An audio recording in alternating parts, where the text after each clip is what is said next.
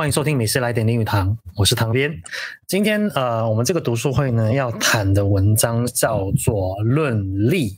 那论利的那个利呢，就是利益的利哈。那这篇文章出自在啊、林语堂来到台湾之后，哎，应该不是来到台湾，他是在晚年期间哈，用中文所写作的一个中在中央社啊写的一个专栏，叫做《无所不谈》里面的一个专栏文章里面的其中一篇文章，发表在民国五十五年的四月十一号哈。那论利这一篇，其实其实应该说这个这个系列的文章呢，其实不只有论利，还有很多所谓的论权、论论名这样子。那为什么今天谈到论利这件事情？他谈到论利呢？因为堂边最近就是你想想看哦，今天我们录这个日期应该是今天是八月十六号。那八月十六号发生什么事情呢？就是今天台股跌到一万一万六还是一万五千点哦？大家都可能等着哈，是怎么样被教训，被股票教训这样子哦。那那这些题外话，那还是回到重点，这篇文章在谈什么呢？其实我觉得这篇文章。的第一句话已经点出了这个文章的重点哈，那他的第一句话就是在说钱很重要，这话还带我说吗？就是这句话。那这篇文章的第一句话就是这一句话哈。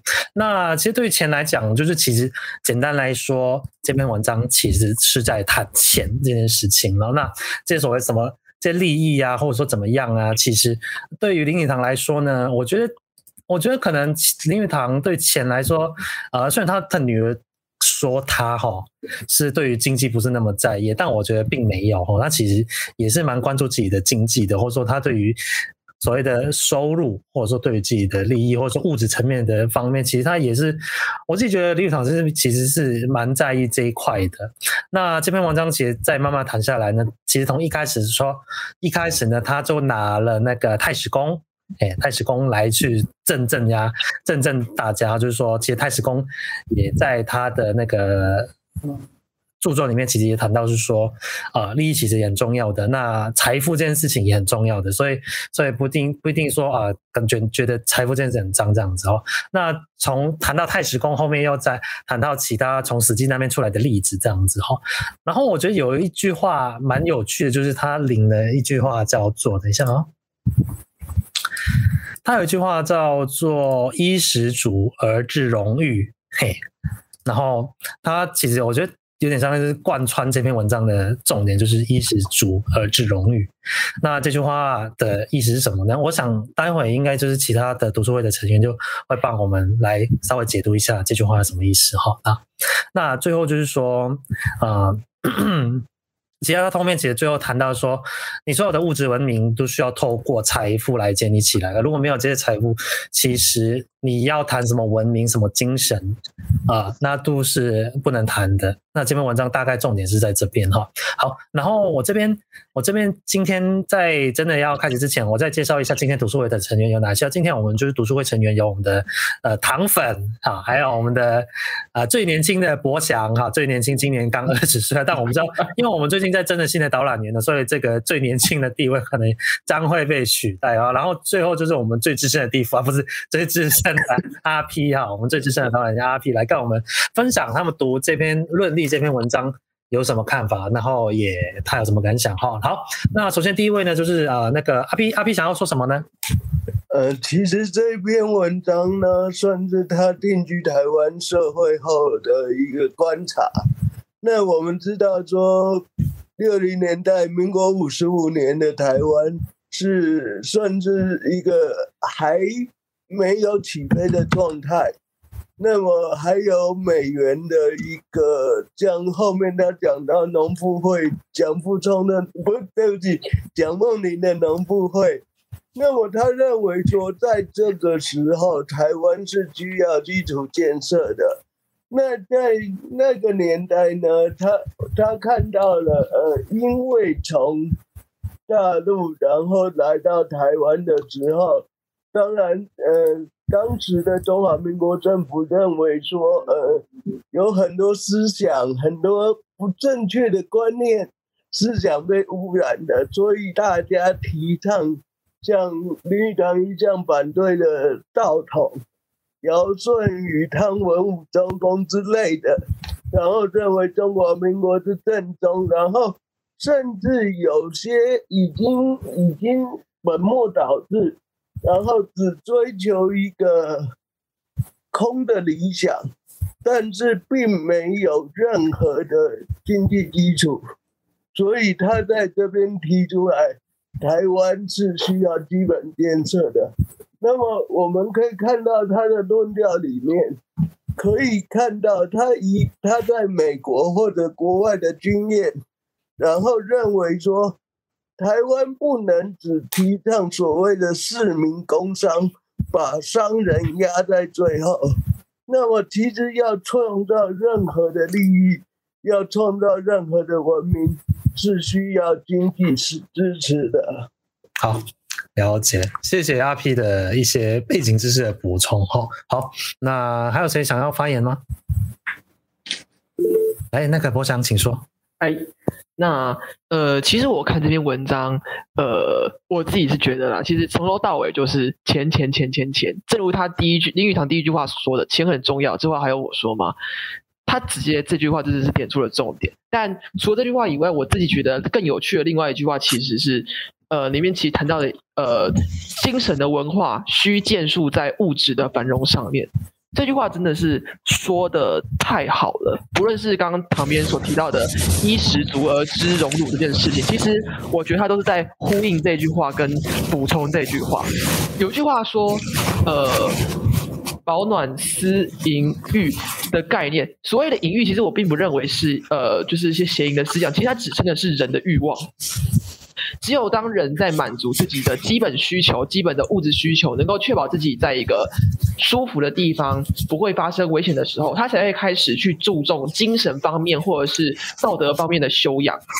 其，然后关于，然后像是我们其实呃很多像是我们现在我们是个文化馆所，其实这个本身就是一种呃文化上、精神上的一种展现，所以呃很少会看到在战乱的时候，甚至是呃。就是炮火纷飞的时候，还在那边特别说，呃，我们应该要去，我们应该要特别说，要去怎样怎样去保护什么什么东西，保护什么东西。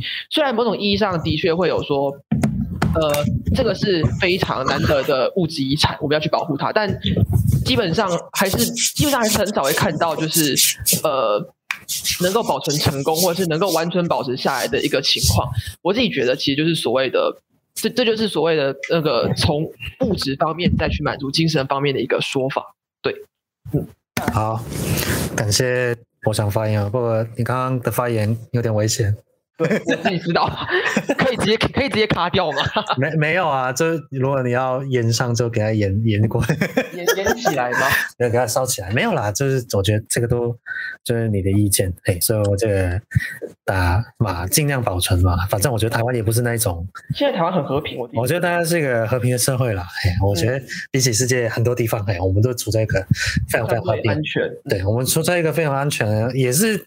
这相对来说，哈，这财富也相对补充了这充足的地方，哈，这如果相对来说了，好，接下来还有谁想要发表意见呢？好，那个还有我们的糖粉，哎，糖粉，请说。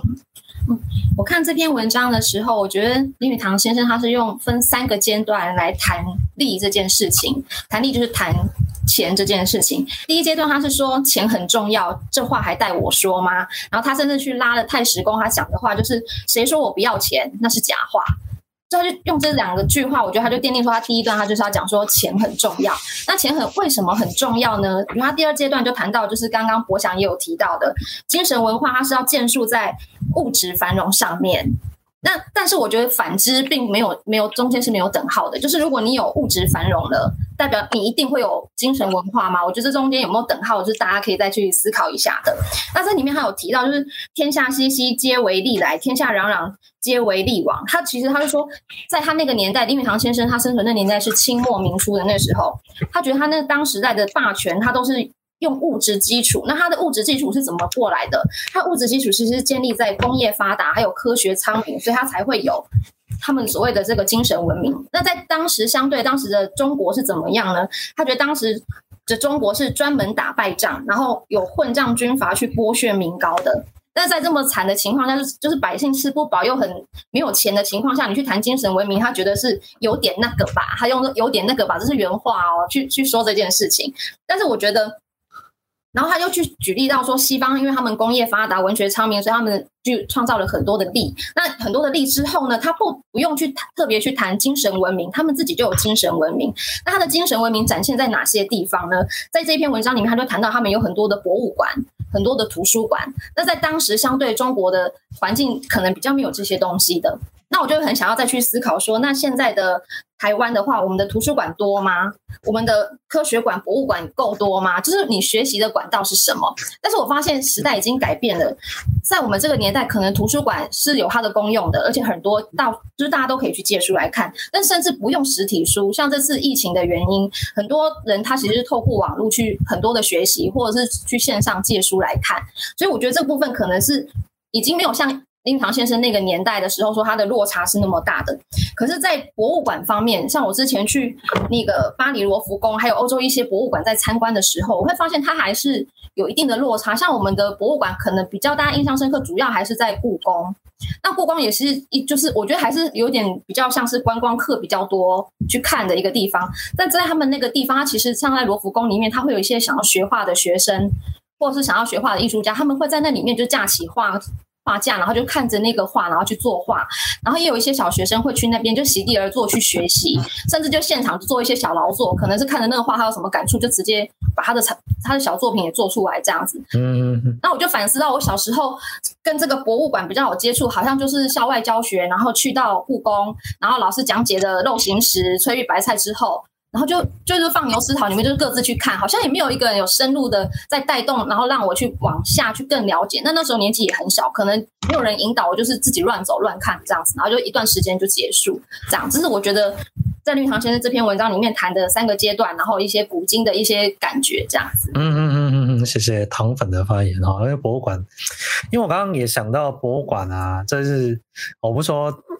我觉得东方或者说，我觉得台湾社会对博物馆的印象，可能我们就是要保持安静，嘿，我们可能要常常的，就是可能你要肃静啊，或者说你要看展览啊，或者说你要静静的看啊，或者说你很有守规矩的去做这件事情。那那对于我不知道大家有没有印象，就是 以前在故宫，就是我们要拍照的时候，其实就有替代役会在举那个牌子。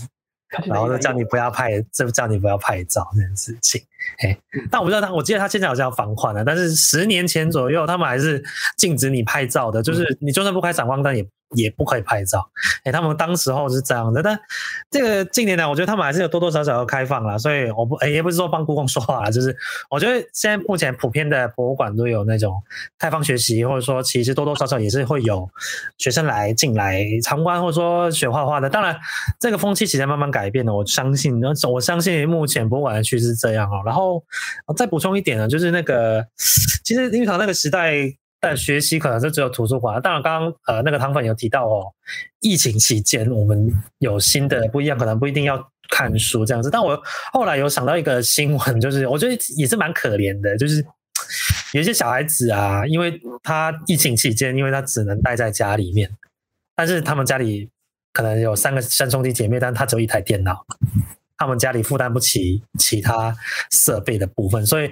变相就是说他们只能。呃，三个人可能抢一台电脑，有可能会有这样的状况发生。所以后来其实后面有呼应到，我觉得这个时代还是有所谓的财富不均，或者说那个你没有财富之前，其实很难，知识是很不平等的。我觉得在任何时代也是这样，就是所谓的知识其实是用财富建构起来，你的物质或者说你的一些所谓的知识的水平、文化的水平。这很，这有点听着不太舒服，但我坦白讲，这些都是用钱堆出来的。所谓的文化资产、文化的资本跟知识的资本，这些都是财富，你本身拥有的财富所累积下来的东西了。好，那阿 P 刚刚举了手，嗨，阿 P 想说什么呢？那我其实呃，旁边讲的很正确哈，我们呃在以前的。教科书里面一直会谈到说什么科举制度让更多的人让社会能够上下流动，其实并不是这样子的哈，绝大部分是有开始流动没错，但是你如果不是生在一个小康之家。你生出来是一个农夫的儿子，你是一个樵夫的儿子，你根本就是一个劳动力，所以你根本没办法去识字，你更不用说说找时间念书，因为你连诗，你连字都看不懂。对，这一段是呼应呃唐编刚才讲的。那么我觉得呃平常这篇文章是依照依据他一贯的主张进行。那么呃第一句话刚刚我讲很强调，呃钱很重要，这话还带我说吗？那么第二句话呢，就是“名利色权”这四个字是人的大欲。那么只要是人，就会追求这四件事情。那么“名利色权”这四个字，又有一个可以涵盖其他三个，有了这一个，其他三个都比较容易拥有。这个就是利。那么接。接到我刚才讲的，就是说，你不能用一个什么民族气节啊，或者更大的东西，精神文明呢，去麻痹人家，去麻痹一般老百姓。那么实际上，你每个人都有每个人的追求，每个人都可以让自己过得更好。当自己过得更好的时候，才能探索自己要往哪里发展。这是属于自己的一个发展。那么，呃，我刚提到说，这个就是林语堂一贯一贯的想法，就是尽情。你应该怎么做？你想怎么做？你跟着他做，这就是他的尽情。那在中国的字数下面，是从天理亦人欲的。那么这一个过程，林语堂也在呃文中有略略的谈到。那我想这也是他算是端正，端正。他认为说这种呃只只追求号称的精神文明，这是不对的。是是是，是的。想要知道当时候其实是那时候，因为他说你刚刚他阿平，你刚刚是说。林语堂是观察台湾社会的现况是这样，所以当时候其实是主要在强调这么道统，所谓这种形而上或者说这样空泛的理论是一个主，当时是一个主流吗？还是说并没有，或者说他只是单纯写篇文章想要抨击那些纯粹在那边贴上费的人呢？应该就是呃，就是说主流媒体或者是说呃一般的教育底下太强调，就是说。呃，其实别人有什么，我们也有什么，我们靠着这个可以可以跟别人抗衡。哦，但是最重要的就是你的基本生活，你的基础建设，你不能说呃，商人其实是搬运有无，在货殖列传里面非常重要的一个，就是呃搬运有无的一个状态，然后你硬要说士农工商，士农工商。那么，这对于实际上的状态来讲是并没有任何的帮助。是的，确实啦。嗯嗯嗯，好，感谢阿 P 的发言哈。然后有人想要回应吗？还是说想要继续刚刚所讲的一些话题这样子？对，嗯，有啊。嘿，因为我好那个糖粉，糖粉，请说。嗯，我想要小小补充一下，就我刚刚讲那个台湾，我去参观博物馆的一些经验。然后那个是我小时候去故宫参故宫参观的经验，但是像现在的话，我参观故宫的相关的东西，我觉得更多的是在线上的一些课程。像这次这个防疫期间，就就还有很多线上课程，其实都可以去报名学习，它就变得更多元。我觉得网络让就是林语堂先生论利，就是要那么多钱，他最后我觉得他要的就是要有这个精神文化，还有要受教育的这些东西。我觉得目前透过网络是可以。可以获得更多的，就是可能像刚刚旁边说，他其实如果他还是会有一定的经济落差，但是他只要有电脑有网络的话，其实你要去哪里学任何东西，他其实已经是可以跨国界的。像这一次这个疫情，很多不是长辈都被关在家吗？那像我妈，她就很喜欢去到处跳舞啊，然后去学什么乐器这些东西，但她现在完全被禁止了。那禁止之后，我就鼓励他说：“你可以上网去看一看。”结果他现在他的老师可以是全世界的老师，像他学乌克丽丽，他可以一首歌，然后有比较很多不同的老师的教学，然后可以去选其中一个，然后就去学了。跳舞也是，所以他就觉得他的老师已经变成是全世界，然后去选择符合他跟他比较相关的或者他比较喜欢的就去学习这样子。那我刚刚就是在这篇文章里面，我看到一个部分，就是林语堂先生他认为为什么。当时的中国人会没有钱，是因为工业不发达，科学不昌明，所以导致说当时的中国可能没有那么多图书馆，没有那么多博物馆、科学馆这些东西。然后我就去想到说，那如果是现代人的话，以前大家他想要的东西是工业发达，那现在其实工业发达，我觉得它可能是没有那么的重要。现在要可能要会什么技能是会让自己国家或者是个人经济会稍微好一点的，我觉得可能就是 big data 的这个东西。像现在很多企业，他在做，比如说便利商店，他在卖一样东西，比如说他要卖暖暖包，他会去判断说什么时候要去大量的进货暖暖包这个东西，那他们就会用过去的这一些 big data 的数据去看。其实我觉得这有点像是人类行为学的一个观察，他们就会发现说，不是在寒流来最冷的那个时候，他们必须大量进货暖暖包，而是要在那一天温差最大，就是突然骤温度骤降的时候，他才会来。一般人才会大量购买暖暖包，所以在这之前，他可能就要大量的囤货，所以他这个东西，他就变得以前就是呃，突然间大家都疯狂跑去买，突然间就断货，就造成他没有办法赚钱。但他现在因为 BETA 去分析了之前的那些数据，所以他现在就可以提前去做准备，或者他他也不会断货了。因为我们现在去很冷的时候，大家都冲去买，但是他还是有很多很多，嗯嗯，因为他已经去预先知道这个东西，所以我觉得现在的。因为他现在这个文章，他就告诉我们在他们那个年代，他们要要重视的可能是工业发达；在我们这个年代，要重视的可能就是资讯怎么得到，然后它的基数要够大，然后还会分析、会预测，然后你可能就会得到更大的利益。嗯嗯嗯嗯，感谢汤粉的发言哦。其实我觉得，我觉得其实他们讲的倒还蛮有道理的，就是我觉得现在相对以前哦，机会是变多的。就是，甚至是你不用说，我前阵子在网络上面看到一个文章，我觉得蛮有趣，就是没有网络之前的人到底是怎么生活的？哎，没有网络之前怎么生活？我我相信这边，哎，等一下哦，我这边刚好有一个在网络，我觉得我们这边应该只有一位是网络出现后才出生的小朋友，哎，就是我们的博强阿迪啊，就是那可能他出生的时候已经有网络了。哎，他出生的是有网络，但我们这边没有网络人，其实我们以前着重的东西可能是真的是所谓的财，就因为资讯不不容易取得啊，那个年代，所以其实，在网络出现之前，我们我们要怎么取得这些资讯，其实都是大部分是透过金钱或者说透过财富来购买。但但你换到现在，当然说，但不是说现在财富不重要，财富还是很重要。哎，我觉得财富还是很重要，只是说。啊、呃，知识被剥夺的，我更取得了更多的知识这样子。但正如刚刚唐文所讲的，我们这个时代时代，我们这个时代可能最重要的可能会是啊，资讯从哪里来，或者说我怎么取得这些资讯。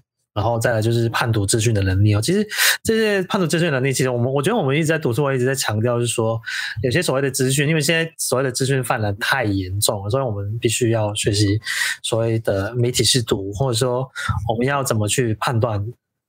知识的来源，或者说，甚至是我们，我们甚至是要理解谁是发布这些知识的人，这样子为主啦。嘿，大概是这样子。然后最后，我刚刚也想到一个蛮有趣的点，就是衣食足而知荣誉这件事情。其实我觉得，我觉得这句话其实到现在其实还是说得通的。我觉得还是说得通的这句话，就是说，呃，贫穷人家的孩子跟有钱人家的孩子，其实他们展现出来的自信心是完全不一样的。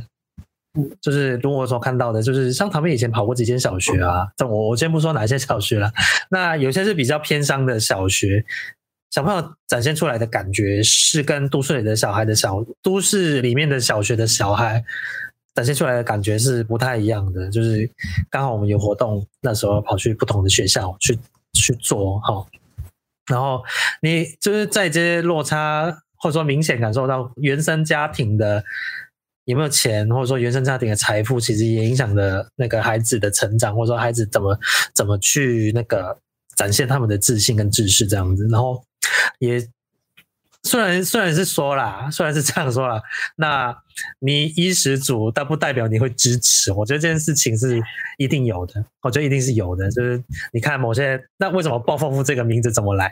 哎，暴发户这个名字名称从何而来？就是有些人广东话有有句广东人有句话叫“发财立品”呐，就是你发了财，不见得你有品格。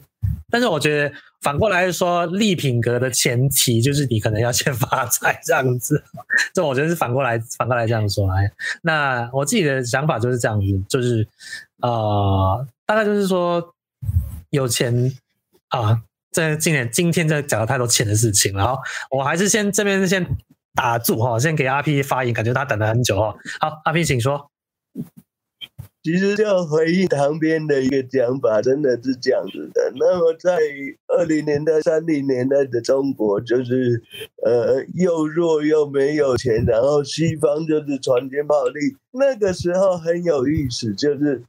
他们开始那时候的中国，不管是读书人还是老百姓，开始流行一种论调，什么论调呢？说是西方就是物质文明，东方就是精神文明。哎呦，我很常听到这一句耶。那么西方物质文明造成船坚炮利，可是我们不要怕，我们东方有古代传下来的四书五经，这些这么多珠子，这么多好的东西。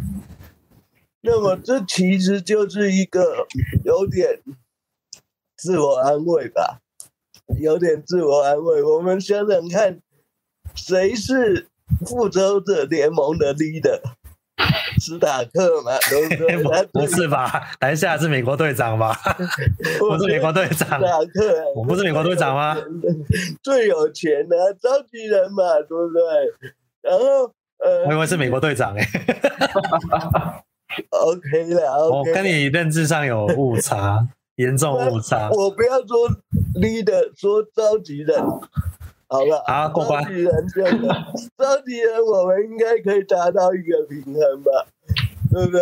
那么其实，在说回到中国古代学术，我们是讲到所谓的九流十家，儒道墨法明阴阳。那我常常有人会说，其实很重要的三家。并不在这九流十家里面，哪三家？第一个兵，军事作战；第二个医学，医生；第三个就是商人。嗯，那么其实呃，这是学术问题的，因为兵家是跟兵书略跟诸子略是同一等级的，所以其实兵家的等级比较高。嗯，那医学呢，就是以前的方术，那么也是。也是跟诸子略同一等级的。另外，商人。那么，我们回到从这里连到《霍兹列传》的话，我们可以发现说，任何商人的致富要因着自己手上有的牌子，嗯，然后开始开始走自己容易起来的路线。嗯嗯。那么，其实在中国传统。甚至到那个林语堂写这篇文章的年代，这些东西都被刻意的贬义。嗯，没有人告告诉你怎么样可以让生活变得更好，只跟我们讲说，哎，要有礼节，要有荣辱，要有礼义廉耻。但是仓廩不实，衣食衣食不足。你拿什么东西跟人家做这个要求？哎哎哎哎哎！想到就是有一句话叫做“发穷恶”，就是应该是也是广东的一个俗谚，就是穷人特别容易发难。我讲到以前所谓的中国古代历史的时候，这所谓的所有的起义，就是因为他们快要快不行了。就是说他穷死了，所以他们快起来起义，这样子好了。或者是题外话了。然后博翔还有想要补充吗？博翔有什么想要补充的？来，博翔请说。我吗？呃，其实我这边回忆一下，就是呃，旁边刚刚谈到的一个问题，我自己觉得蛮有趣，就是关于有钱跟自信这个连接的点，就是旁边刚刚有谈到嘛，去不同的国小，然后在在有些在偏远山区的国小的学生，他的表现跟在市区学生其实不太一样。其实呃。像我现在在学习的，就是打在学校里面，其实其实也充满着，就是然后就是有些是富二代同学，然后有些是真的就是穷人家的孩子，还有那种就是像我这种在中间可是偏穷人这个地方。哎呀，哎呀，其实、哎、呃，我自己是觉得在相处的过程当中，会很明显的看到对于物质方面的不同的观点。可是我们也不能一竿子打死说，就是那种仇富心理，就是啊，反正反正那个有钱人一定都是小孩子才做选择，大人我全都要。我有钱，我什么我我都要，我又干嘛做选择？有句话不是说得好吗？什么选择困难症？那只是你穷。这这句这句话不可以这样被应用下来，就是不能这样一竿子打死。其实呃，我自己认为呃。有说是有钱人家的孩子，其实就是他们的见识比我们还要多，他们接触的层面跟其他人接触层面不太一样，就是脱离了呃中跟下的这两个阶层，他们能够接触到的东西会更广，范围会更大。所以呃，当我们当我们在思考说，在假假设未来疫情过去了以后，我们想说哦，我们要去台湾哪边玩，他们可能是。我今天要去，我今天这个这个月先去巴黎待待一天，待几天，然后之后再到美国去玩个几天，之后再到中国去俄罗斯走个几圈回来到台湾，他们可能是这样的想法。所以其实呃，在物质生活上，或者说在物质生活带来的机会上，他们的呃他们的机会，他们的见识会比其他那些物质生活不多的人还要多一些。当然啦。嗯当然啦，他们并当然也不是所有的呃物，就是穷人家小呃不是那个有钱人家的小孩都是说啊，反正我很有钱，所以我想要什么我就要什么。我还我是有认识一些同学是，他是能明白说有些东西不是所谓的有钱就好，他会更注重于所谓 CP 值。虽然虽然好像很多人都说就是说呃要选择好一点，因为你穷，所以你只能选择好一点的东西，在这个范围这个限度内。但是我后来发现，其实呃那些有钱人的孩子们其实。有时候比我们更在意这件事情，因为他们觉得既然我都要花钱了，那为什么不在这个限度里面找最好的东西出来？他有时候会更计较这些东西。嗯嗯，对啊。好，谢谢笑脸仔我想跟发言。好好，糖粉，糖粉还想要补充什么吗？哦，我想要回应一下刚刚博翔讲的那个，就是他觉得有钱人家的小孩是。好像就是见识比较广这件事情，嗯，但是我觉得他见识，我觉得物质这个东西，虽然他可能接触的比较多，他可能可以从最低阶到最高阶，他可以路边买一个小包包，他也可以去买爱马仕或香奈儿的包包，但是我觉得他接触的东西多，不等于他的感受力是强的。我觉得我们应该要追求的是，如果说以林语堂先生他说那个精神文化，我觉得是那个感受力是更重要的。比如说我们大家，我们有我们故居有那个闲情生活节，有吃润饼。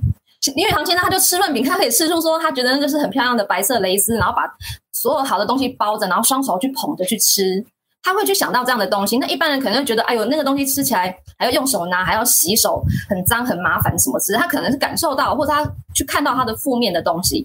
所以我觉得物质它虽然是重要的，但是我觉得感受力远远是在这个上面的。那他接触比较多的东西，他的确可以培养他的感受力，可能比较深。可能，但是我觉得一个人的感受应该不是呃物质的多，应该是他去接触自然，或者他有懂得观察，还有好奇的心，他才有可能有更深的感受力。我个人是这样觉得，所以我觉得物质它可能只是一个选修的东西，不是一个必要的条件，让他觉得他好像是你觉得好像他很厉害，或者是见多识广这样。我个人的一个感觉是这样子。嗯，好，来阿 P，阿 P 想说什么呢？呃，那个刚才有跟有提到说，那个林良先生在前面讲到“名利社群”的这四个字。那我在你呃大发利市之后，像唐边刚才讲到说，有可能有暴发户的一个状态。那我其实在这篇文章里面，林语堂有稍稍的提到说，你可以用名。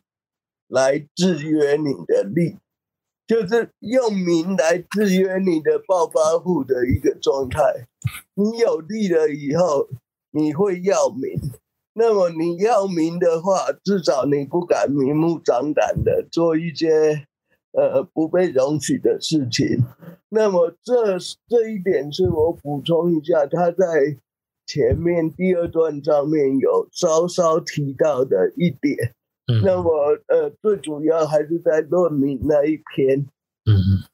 好，谢谢阿 P 的一些补充哈。那我刚刚有提到哈，就旁边有提到，其实这个就是一系列论名论利，这些都是一系列的文章哈。那如果有机会，我们还是会把这些文章拿出来读一读，拿出来分给分享给大家，那个分享我们的感受，或者分享这个读书会的感受这样子哈。然后刚刚其实我也很认同那个唐凡所讲的，就是那个，就是有钱人的孩子，他们看的比较多，但不代表他们比较有品味。这件事情，我觉得是品味，我我会我会解释为品味了，这样对吧？这样应该可以理解哈。就是因为我我早前早前好像有稍微看到一个一个社会学家叫那个谁，布迪厄，布迪厄提到就是说，所谓的资本有很多种，就是资本就是代表你你拥有的一些所谓的财富啊，或者说你拥有所谓的你有什么的可以使出来的东资本这样子哈。那到提到所谓的经济资本、社会资本跟文化资本，还有所谓的还有所谓的象征资本这种东西。那那当然，我们这次也没有要谈这个社会学家要谈的东西，就是当然有些人可能很有经济资本，但那可能没有文化资本。我不会说总说人品，我不会说人品这件事，都说不定他是个好人。哎，我不知因为我不认看到不不认识他，所以我所谓的品味就是一个所谓的美学的 sense。或者说他对于精神上面的感知，或者说精神文明的认同，有没有多少的 sense 在那边哦？我们所谓的 sense 跟 taste 这些东西，其实是呃很难以。除了你，当然你除了要经济资本之外，你可能还是需要透过学习这件事情而得来的。当然，刚刚其实唐粉也有谈到，其实网络这件事情让我们在学习上面其实又多了很多不同的选择跟不同的多元性这样子存在了。但就是我刚刚就是想要补充，就是所谓的，其实我也很就是想要补充，就是说我很认同唐粉所讲的，你有钱，但不见得你有所谓的品味这件事情。就是有钱人的孩子，可能他品味确实那么的低俗哈，就是。大概就是这样。讲低俗哦。我我讲过我我没啊，扣了个帽子给你。对啊。好，就是好，对不起，我应该要修正我的词，就是有钱人的孩子，可能他有钱，但不见得他。在品味上面可能没有相对没有那么好，或者说他不见得有那个品味这样子。他 见多识广，可是他可能有自己独套的独、欸、到的那一套品味。哎，有可能是这样子啦。对，他就可能买名牌了，就 会寻别人的品味。那我觉得你好像刚刚有那个隐晦的意思在里面，你个人衍生出来的。我感觉好像有一点这样的感觉啊，就是大概是这样子啦。好，那。大家有没有要补充的？大大家有没有需要补充的？就是差，我觉得差不多，今天差不多讨论到到这边哈，就是差不多总结。其实我觉得还是最后，唐面最后还是一句话，其实啊、呃，我觉得这篇文章其实可以复印到西方有一个理论叫做马斯洛的需需求理论呐。哦，对对对，哎、欸，我真的每次看读那篇文章都觉得，哎、欸。这个很像那个马斯洛的需求理论，就是你可能先要满足你的生理需求，或者说你先吃饱才求那个所谓的你的自我尊严、你的精神、你的终极愿望，就是到最后达成的。所以，所以其实这篇文章我觉得有点，呃，当然说马斯洛理论比较浅了，但是其实林语堂要 catch 到，或者说当时候的环境就是这样子，或者说他也了解到，其实如果你没有所谓的物质，你没有所谓的一些财富，其实你你很难达到你的一些精神成就。那是这些成就，其实就如我我们说他刚刚所谈到的，其实还是需要财富来建立。当然，这个时代可能啊，财富相对来说啊不是不重要，只是说它可它变得是说我们知识取得方式，其实相对来说比较啊不会那么贵，或者说没有相对成本相对来说没有那么高。那但是我还是老话一句啊，就是钱很重要，这话带我说嘛。